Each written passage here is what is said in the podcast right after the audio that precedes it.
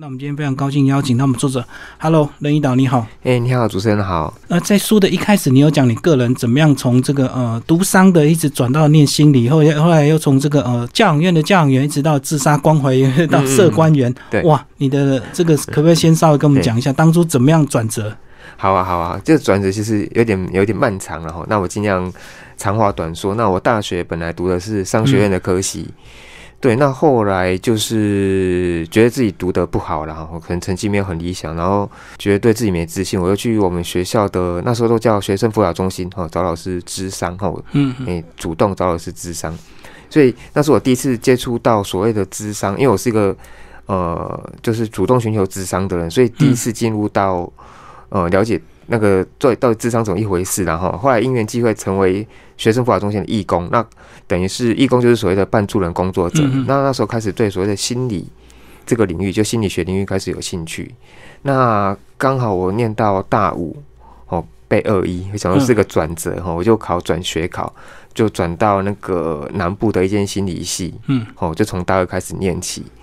对，那后来大概我就是毕业后，我就选择去东部，哦，自愿去东部服替代役。嗯，那我们社会役有个特征是，是是唯一所有的役别里面有有民间的，哈，可以在民间。那民间通常是教养院或或老人的安养院。那我选择是身心障碍的教养院。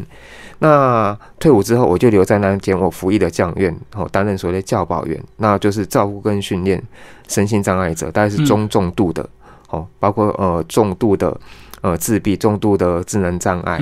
好过动等等。对，那我一直很喜欢在东部生活跟工作。后来有个因缘机会，呃，我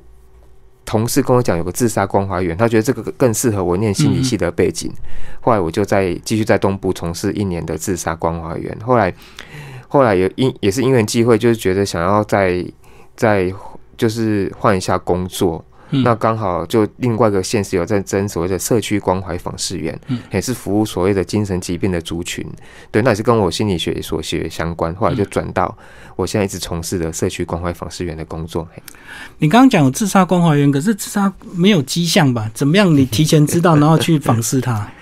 对，所以我们比如像像主持人讲的哈，自杀哈很难有迹象，但是其实其实是可以有迹象的。不过我们服务的然后其实我们服务的是我们叫比较。是我们已经叫已经有发生自杀行为的，然后被通报的，嗯，对，被被有时候是被医院通报啊，哈，或是很多很多是派出所，哦，嘿，一些远警会通报，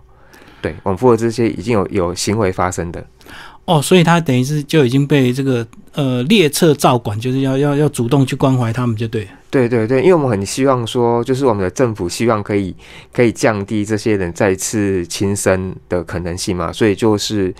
呃，就请我们做后续的关心跟追踪。嗯嗯，对对对，所以这是自杀关怀员的一个主要的工作。那接下来跟我们讲社官员，他是算这个卫生局的，那他是什么时候开始的一个政策？因为我过去还真的第一次因为你这本书才认识社官员。对，其实这个行业别或这个。工作的性质哦，我想该一般大众，甚至我们所谓的专业的领域，包括社工哦，也都很少，嗯，很很少人接触过。然后，其实这个是我们的政府在九十五年开始哦，所谓试办哦，在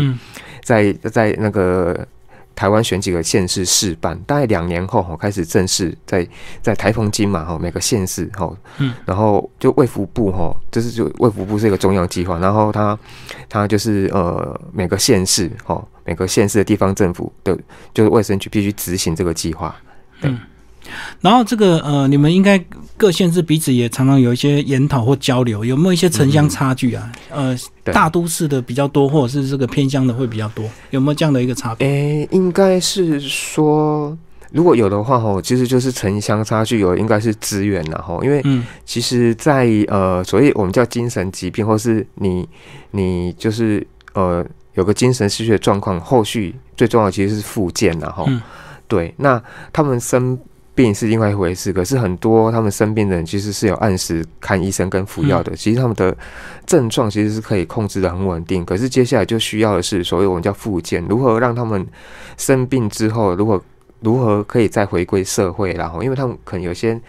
人可能想要在工作啊，哈，或者是想要之前有些人际人际的部分有点有点断掉哈，他们想要再寻回人际关系，所以这时候都需要很多的附件。对，那城乡差距大概大概比较是附件资源的多寡然后那呃就是呃大概是偏向地方哈，附件的资源就会比较缺乏哦。那都市区哦，当然附件资源就相对多一点。嗯，就是周边的资源就对。对对对，嗯，对。好，然后接下来其实你这本书呢，就是写了很多人这个你关怀过的一些呃个案，对不对？呃，那你在书里有讲到，一般你们都会呃有一个三个月的评估期，那三个月之后就是可能结案或者是继续这样。但是你是发现在里面讲到这个有很多这个家庭，其实呃他要辅导的时间要非常长，因为他可能三个月也没办法解决他们的一个状况，对不对？对对对，没错。我们的服务主要是所谓的我们叫嗯，通常就是有多元需求，然后或复杂议题的一个家庭。所以就像主持人主持人讲的，他们面临到的困难呢，哈，不见得只有精神疾病这一项哈，很多伴随着所谓的经济弱势，嗯，哦，或者是就业，哦，或是其他的议题，比如说也有混合一些呃家庭暴力，哈，有蛮多是家庭暴力的那个呃受害者，好，对。然后等还有一些是使用物质使用，包包括我们说的，就是有一些是呃喝酒哦，或是西斯安非他命的，嘿，所以的确三个月要帮这些所谓的呃复杂议题的家庭哦，其实。呃，其实三个月，老师说，其实大家只能做到评估跟建立关系的哈所以通常对比较复杂的家庭，我们可以做的就是说，第一个就是我们会延长服务的时间，嗯，第一个是我们会尽量的帮他们连接他们需要的资源，然后因为我们是往往相连的哈，我们会会把他们转介到其他的，比如说呃需要经济协助的单位，好，比如说社福中心，或是有些是呃家福基金会，哦，对，或是。有些就要可能要要呃帮他们连到所谓的就业服务员吼，那请他就业服务员帮他们评估跟美合职场。所以有一些是你们在转借给社工，那也有一些是社工发现他们家有精神失去转借给你们，是不是？诶，很可惜的是目前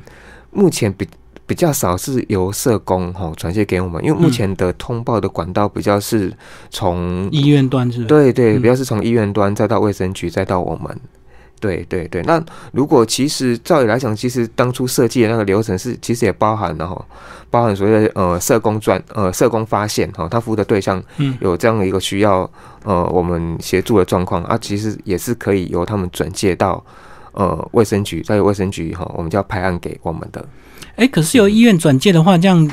在家属或者是病患本身，他有时候会觉得他的隐私权被侵略侵犯。就是你突然跑去他们家拜访，他们说：“哎，你怎么会知道？对，我们家有这个状况，那不是？那你们是很尴尬、很为难。”对对对，所以这也是呃这份工作比较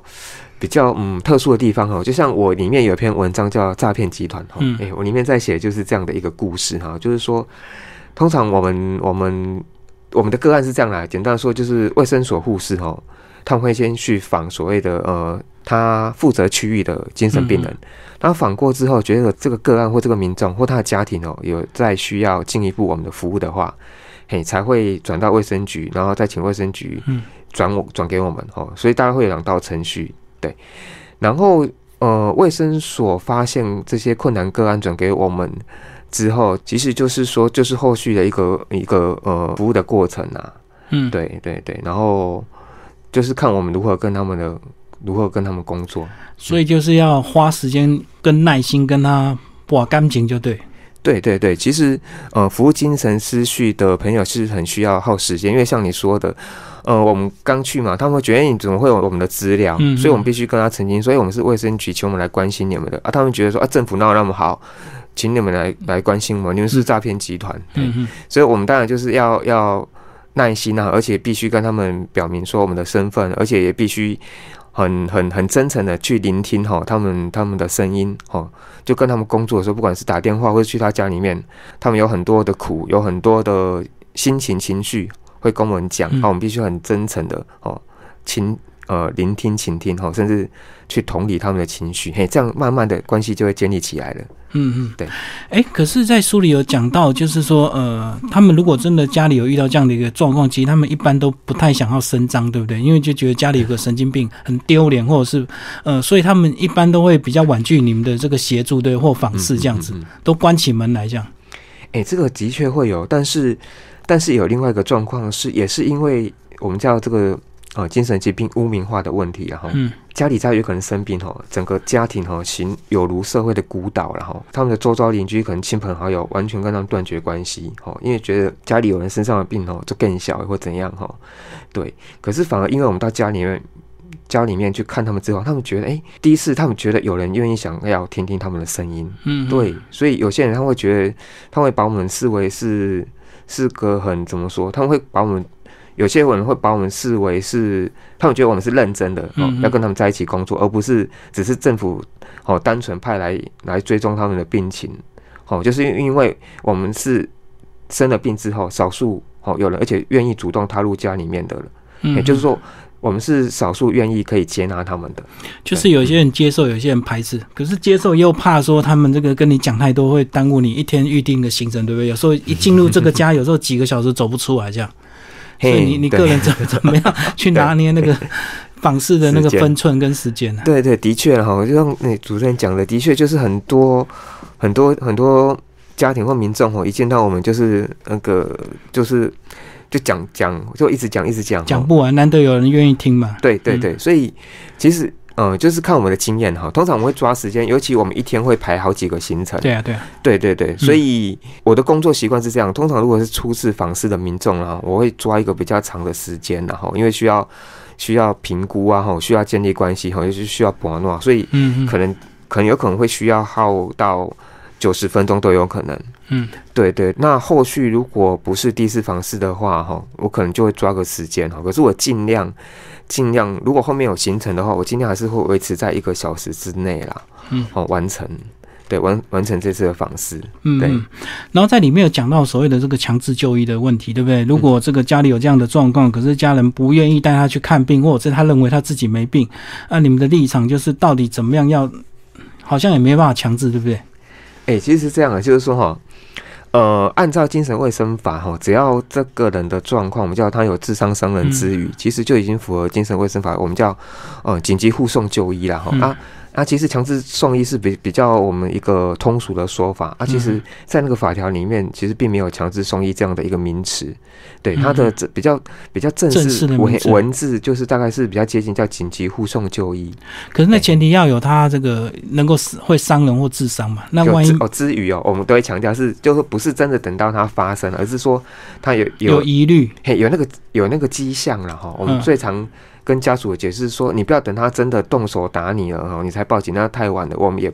不希望是到那时候才才帮他送医哈。对我们希望是说，比如他现在脾气已经上来，他已经无法控制了，他已经有一些有一些，比如说在摔摔茶杯，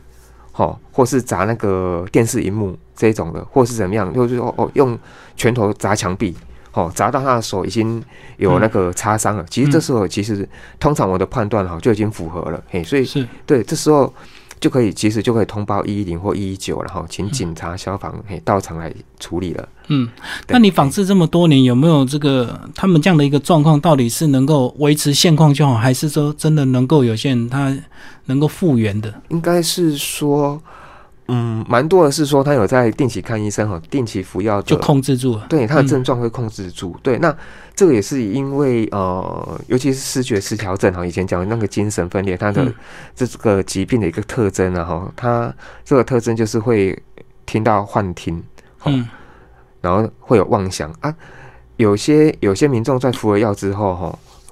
大概。就是我们叫很难断根啊，可是大多数服了药之后，其实幻听跟妄想是可以受到控制的，只有很少数哈那个症状还是会影响，只是说吃了药之后影响可能影响程度变小。所以那我们讲复原可能是包括说这个复原包括说它症状的呃呃缓解然后就症状消弱了，嗯，然后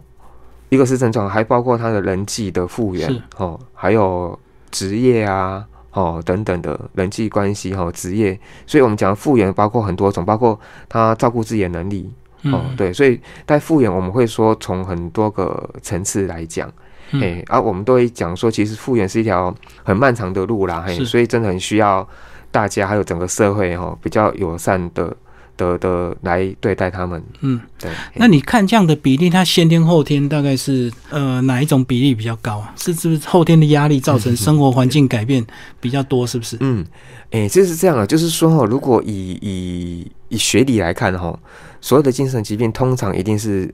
先天加后天的哈。对对对对对啊！你会说很笼统，其实可是我们我我想，大家很难很难有一个专家很难跟你打包票，说我敢跟你保证，这个人一定是先天的，这个人一定是后天的。嗯，对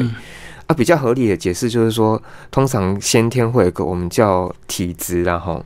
这个体质有很多种解释，然后你有的叫遗传，哈，有的是可能是他的那个思考的部分，哈，是他某些思考的特性，好，再加上后天，后天就是我们说的压力，嗯，好，遇到比较重大压力事件，哈，哎，比如说男生在以前以前那个年代比较大的压力事件就是呃升学，哦，读大学考试啊，男生呃当兵，对啊，女生一样可能是考大学或者是求职，对，哦，然后结婚生子，哦，搬家。哦，等等，然后失恋，哦，然后经商失败，哦，这些都是比较大的，我们叫重大的压力事件。其实这些压力事件加上先天的一个一个体质，才有两两者，然后碰在一起，才有可能我们叫所谓的呃，就是精神疾病。哦的发病啊，这样。好，不管是先天后天的这个比例多少，那重点就是呃，如果真的已经有这样的一个状况，可是有些后天的因素可能是家人其他的压力，那这个家人可能就变成这个呃加害人，那发病的这个是被害人，那你们这个进入这个家庭之中，你们角色怎么样在双方之间取得一个比较好的这个他们对你的一个好感或共识这样子，因为可能。压力来自父母亲，那你又不能够去帮他怪他的父母亲。对，是是，没错没错，应该是说我们在我们会评估了哈，评估说那个这个生病的民众跟家人之间的关系是怎么样的哈。对啊，我们我们比较不会武断或贸然是认定于说他这个生病哈是家人造成哈，我们比较不会这样认定，但是我们会评估说他生病之后，因为我现在比较注重是他生病之后怎么样。适应怎么样调试哈？怎么样复原？怎么样复健？所以，我们比较关注的是说，诶，他他在生病之后，在所谓的调养或是复健的这个过程里面，家属跟他的关系扮演什么样的角色哈？比如说，有的家属的跟关关系，就有的家属很接纳他，那有的家属关系很疏离，嗯，哦，有的关系是很冲突的，对，哦，对，所以我们就会先评估，然后评估之后，我们再。再按照每个民众的状况，哦，我们再看看说要怎么样来来来帮助他们。比如说有一种我们叫呃学理上叫 High EE 哈，就是很高情绪表达的哈，emotional express 的家属。那这种我会认为这种这样家属特征就是这样，就是说他就是他的情绪会比较比较比较激烈哈，情绪的表达会比较激烈哈，然后对对于他身边的家人就会有很多的一些，比如说批评啊。指责啊，哈，或是过度的要求或期待，哈，啊，这个的确对那个生病的人而言就会是个压力，哈，所以通常我们会做的就是说，我们会跟那个家属讨论跟沟通，说，哎，诶，他因为生病，然后可能会比较敏感，或是他对一些声音的刺激会比较敏感，或是他情绪比较容易受在受到那个你讲话方式的影响，所以可能要请。请请请这位家长哈，可能要要怎么说，稍微调整一下哈，跟他讨论事情的方式。嗯，因为我们要同理家属，因为请说家属其实是因为关心他的孩子，只是说他表达的方式然后错误。对，我们同理啊，我们知道你其实很关心你的孩子，对啊，只是说我们怎样来调整你你沟通的方式。嘿，那如果这个家庭环境没有办法改善怎么办？是？就送疗养吗？是不是就是真的就是送医这样子？嗯，其实说这个可能要分两个角度来讲哈，就是说，呃，送疗养到底哪些哪些人哈才会到送疗养院呢？哈，就更严重了。诶，应该是这么说，就是说，呃，如果我们讲疗养院，通常是有分，呃，一种是慢性病房了哈，一种是所谓的，比如说是住在精神护理之家，哦，对。然后这种就是我们现在一般人觉得是所谓送疗养院哈，以前的像以前的就是以前在台北嘛，哦，松山疗养院有没有？对对，很熟悉。对对对，啊，现在叫松德哦。然后在其他地方哈有不同的哈，嘿，比如说在南部有江南疗养院，那巴黎也有嘛？巴黎疗养院，巴黎也有。然后最近比较大家耳熟叫我们叫民间的这种哦，就龙发堂有没有？对，也是呃，大概几十年前大家耳耳耳熟能详了。那其实通常疗养院的功能就是说，有点是有点是呃，就是说让你比较长期当面接受治疗，然后嗯嗯对，就是说如果是医院的话，它的角度就是说这个人的症状比较没有办法呃短期之内还没有办法稳下来，哦，或者是他虽然症状稳下，可是他的家庭他的比如说他。无家可归哈，他父母都过世了哈，等等，所以这时候可能，尤其是这些公立的医院，就会扮演一个照顾的角色哈。这时候他如果无家可归的话，可是他的自我照顾能力又不好，又不没有办法工作，所以这时候疗养院就会发挥一个照顾他的功能。对，这是现代疗养院跟之前疗养院比较不一样的地方。以前疗养院会觉得啊，一都是 K 下不改关一开啊，关起来，嘿，但是现在观念不一样了。然后这个被家庭放弃的这个几率高吗？这个如果说真的发病的话，其实我觉得我们台湾的社会还是很注重那个家庭关系啊。其实那种会被家庭放弃的哈，老实说不多，而且会被放弃，通常会有那个会有那这一个家庭的一段历史的哈。嗯，有些时候其实不是家这个这个家人哈要放弃他，有些时候是因为你可以说是受不了了哈，这无力照顾吧，是不是？对，无力照顾也有啊，有的是他的状况真的。真的，嗯，改善很有限。比如说，有一些他的状况是因为吸毒引起的，哦，比如说吸安非他命会引起那个呃那个妄想的症状，哦啊，通常医学上会认为他只要不吸安非他命，哈，那个症状就不会出现。对对，可是他因为有他的因素然后，他没有办法，他没有办法戒毒然后，对，嗯嗯，他没有办法戒毒，他那个妄想就一直出现，啊，可能他跟家人同住，啊，家人就会。就是家人耐心也会被磨光，因为他吸毒，他可能没钱，他跟家人要钱，对啊，啊，他症状起来就会乱，对，所以有些时候反而是这种我们看到的是不是家属放弃他们，嘿，大多都是因为因为很多的关系，有些时候通常是家属已经他们觉得已经仁至义尽了，嗯，对对对，嘿嘿嘿，就是已经走到最后不得已了，对，而且很多其实他很少有家属家长哦是主动放弃的，有些时候都是。是一个被动的，好像很多像我刚说的那种状况，很多是家人愿意帮他租房子，哦，租个套房、雅房，让他去住，可能他就不要，嗯，对。啊，像这一种，有些人就会主动，他有可能就会在外流浪，然后变成街友，是。对，这是还蛮常见的，我们的工作里面还蛮常见的。对，所以如果消失，你们会去找他吗？如果这真的哦。自己跑掉这样子，对，就是说消失的，就我们服务期间如果找不到，我们叫失联哈。嗯，失联的话，我们会先请卫生所就帮我们一起关怀。嗯，那卫生所如果那边也也找不到这个个案，我们就会请所谓的我们叫请警察，哦，我们叫警政协巡。嗯，对，所以我们会尽量的利用体制内的资源哦，还是尽量的希望可以跟这个人联系上。嗯，对对，理想状况，可是还是有很多会。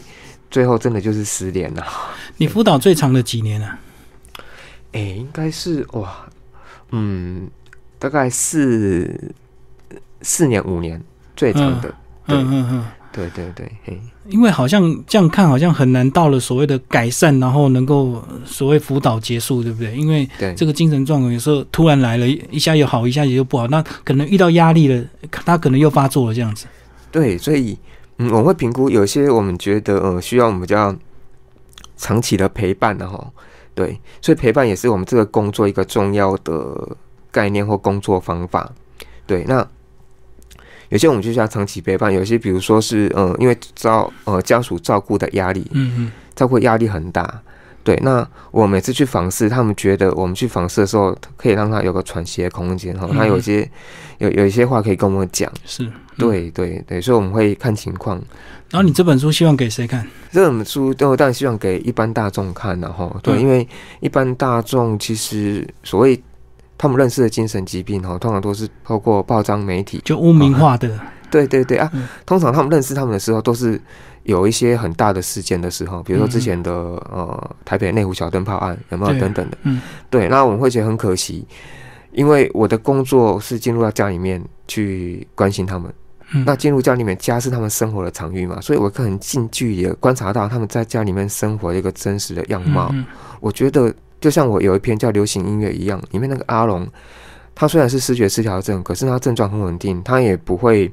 他也不会乱叫，或是他也不会怎么样。可是他有个习惯，他就是他很喜欢听音乐啊，就跟你我一样，对，所以我就是希望把所谓的我们叫社区精神失序者在生活的多元样貌，然后真实样貌哈，嗯，呈现给一般大众，那让一般大众可以透过不同的角度，可以更加的知道说，哎，精神病人或精神失序者，哎，生活有不同的面貌，就跟你我一样，哎，都是都是人，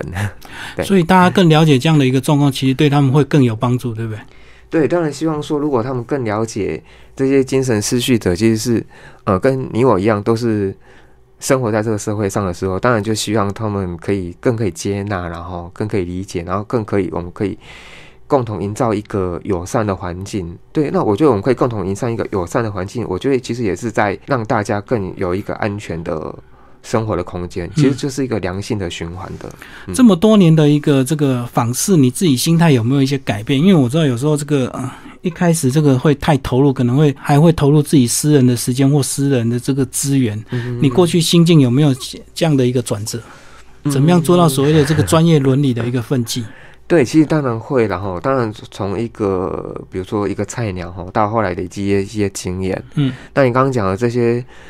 呃，就是我们常讲的，包括专业伦理或是人际的界限，对啊，哦等等，还有决定投入多少时间跟资源，才不会让我们叫专业耗竭，然后我们讲 burn out，嘿，其实都是都是在这几年工作工作历练上会逐渐学到的的，就是说，呃，我们会会学到如何拿捏那个分寸的哈。有些我们会觉得，呃，想要再做多一点，好，会会觉得如果做到怎么样，会觉得太少。我们可以做多一点啊？怎样会觉得哎？因为如果我们做太多哈，让对方养成依赖哈，反而也不好。因为我们的专业是说，我们希望让他是独立自主了哈。对，哎，我们这个行业的一个信念是这样：我们陪伴他，然后可以让他长出自己的力量。对，所以那个拿捏的分寸，其实一个当然就是靠专业的训练，那第二个其实就是靠呃经验，那第三个就是跟所谓的督导哈，督导就是呃相对比我们比较资深的。一些工作者哈，跟督导讨论呐，哈等等，都是会有帮助的。嗯，所以这个应该是发生在刚开始比较会有这样的一个状况，对不对？刚投入，然后觉得这家很可怜，你可能 就自己掏了几百块给他，可是这样子就就是他是一个比较不好的一个行为，这样。哎，其实也很难说好或不好，可是比较常像主持人讲的，比较常会发生在刚做这份工作的时候然后，就是说他会基于一个很很很热切的心。哦，就想要改变他，改善他们。对对对，然后这时候有好有坏。比如说坏的方面，我会认为他可能没有觉察到自己是因为什么而想要这么过度的，或或急切的，然后想帮助他。嗯，他是有些基于自己的因素，哦，是是他在家庭这个家庭的身上看到自己的影子，或是自己家庭的影子，哈，对，或者是一个，那这是其中一个。对，可是我们都会很鼓励，就是说，我们觉得一个新进的，一定一开始一定要有一个热切的心。嗯嗯。对，那只是说热切心后面你要怎么调，调到你可以把这个工作做的是一个最刚好的程度。嗯。对，又能够投入，可是又不至于把这一个都埋下去。那做到多年之后，是不是就变疲乏？哎，疲乏当然会有，可是。我觉得疲乏也就是疲乏，就需要充电了哈。嗯嘿，就需要充电。一个是专业进修，那一个就是我们叫哦，我们这个专业上会叫自我觉察跟反思啦哈。嗯，对。那适度的休息也都是让自己恢复那个弹性一个重要的方式。对，疲乏是难免的，可是，在任何工作，我相信都是。可是就是如何找到让自己重新找回那个。弹性那个弹力，然后他会有成就感吗？有人会觉得啊，你们做事怎么会有成就感？那他看不到具体的改善，或者是说人就变好了嘛，对不对？对。但其实成就感还是有，有时候家属啊，或是对方一句真诚的谢谢，嗯，哎，我们觉得我的，我就觉得那就是一个成就感，嗯，因为他是觉得我们真诚的想要关心他们，嗯，对我觉得对我而言，这个谢谢。其实就是很好的成就感的。最后跟我们讲这本书为什么呃有有出版的这样的一个想法跟机会。嗯，好啊。其实嗯一开始只是单纯的在一个一个一个呃网网络的那个然后媒介上哈会写一些心得对工作上那当然都是匿名对。可是后来也是也是觉得刚好也是因缘机会，然后呃有人就是建议我说，哎要不要跟出版社合作？因为他有个朋友觉得我这个。主题很适合让更多人看到，哈，看到我怎么写，写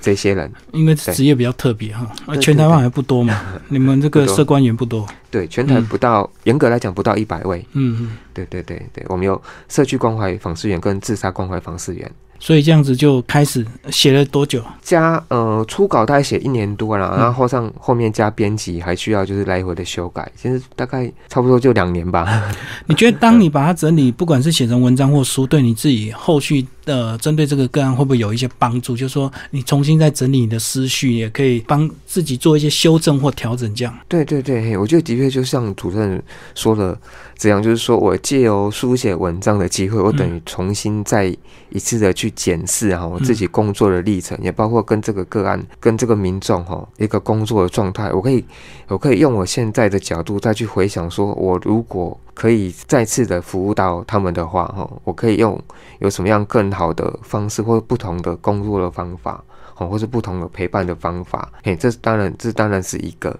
嗯，对对，当然可能也是一个检讨，会觉得说，哎，自己某些故事在写的时候，可能是我工作比较初期，嗯，对，那可能会有比较生嫩的的时候，那我现在的角度是，就会想说，我在写的时候，我就会知道说，哎，我下次再遇到这样的一个个案的时候，我就知道，哦，我可以用什么方式去处理，或者去。去工作可能就会比较好。就会讲，让你工作呃每天的一个流程好不好？是每天都在外面，然后回去就写很多报告这样子吗？诶，应该是说跑外面啊，主要是我们的工作。嘿，那至于是每天就要看每个房源他怎么排了哈。对，基本上因为我们服务的案量不算少，所以。大概大概是每天跑外面是跑不掉的哈。那不用再整理一些什么访视报告吗？什么？要要要，嗯，我们都需要写访视记录哦。我们需要把我们今天去访视的状况，然后一个重点是摘要式的，然后写在记录里面。所以我们工作其实会分两个，然后一个是外面的，一个是办公室内的。啊，办公室内内除了打记录以外，我们也需要我们叫资源连接哈，我们需要联络。其他单位的社工哈，请他们提供一些帮忙给我们服务的民众，嗯，好，比如说也联络一些基金会啊，甚至也需要写转借单，嘿，就是文书的。就你们电话会留给个案吗？其实这个哈没有，还是留所谓的公务电话，不是私人电话。公务电话一定会留哈，因为会有名片。然后，然后私人电话其实就是看你跟那个个案的关系了哈。对，因为有时候他如果假日找你，就会这个有时候你的。平日跟假日就会被混淆，对不对？对，所以这个很，这个就很看个人的工作的哦，每个人的做法不同，对对对啊，这个也没有一定的准则，对，有些机构会提供所谓的公务机，然后公务手机，对对对，那它以便于说这个民众如果有急事的话，他可能即使是假日或下班，他接得到，嗯嗯，对，那公务手机有可能就是轮流轮值的哦，对，那有些没有公务手机就完全看个人，说有可能你跟。跟这个个案的关系很好，然后最近有个比较紧急的状况，所以你会可能希望他，对，你也愿意说在他需要的时候，你可以提供他一些建议或咨询或帮忙。因为他们发生状况并不一定是在你的上班时间，所以你对晚上要不要处理，假日要不要处理，这个就有点两难，对不对？对，然后。所以，也就是你愿不愿意用掉你下班的时间，然后，所以这就没有一定。那有些人会觉得说，哦，我上班时间处理好就好了，我没有愧对我的工作、我的薪水嘛？对。那有些人会觉得，嗯，他他可能觉得他需要这个个案最近状况比较。比较比较有状况，他愿意在额外付出这些时间，是很多访员其实都很乐于付出自己的时间的。就会讲一下你们男女性别有没有差别，在访视的过程，男生跟女生会不会女生比较容易被亲近，或者是男生比较容易被人家这个信任？你觉得？性别有没有差别？其实老实说，我自己的经验哈，我觉得其实不明显然后性别的差异就不明显，真的真的，嘿，性别差异不明显。嘿啊，虽然我是男男性，可是我服务很多男性的民众，也都就是不会不会排斥我，然后不会拒我于千里之外。嘿对啊，因为我们看到很多社工，其实大部分都是女生啊。对，那这个社官员就没有所谓男女的一个差别，就对。对，不过我们这一行的的确，社官员的从业人员，以我的观察，然后基本上还是女性会稍微多一点点，嗯，哦，女性还是会稍微多一点点。今天非常谢谢我们的作者任一导为大家呃介绍这本书《屋檐下的交汇》，这个当社区关怀员走进精神失序的家，然后是游记文化出版。好，谢谢，谢谢主持人，谢谢。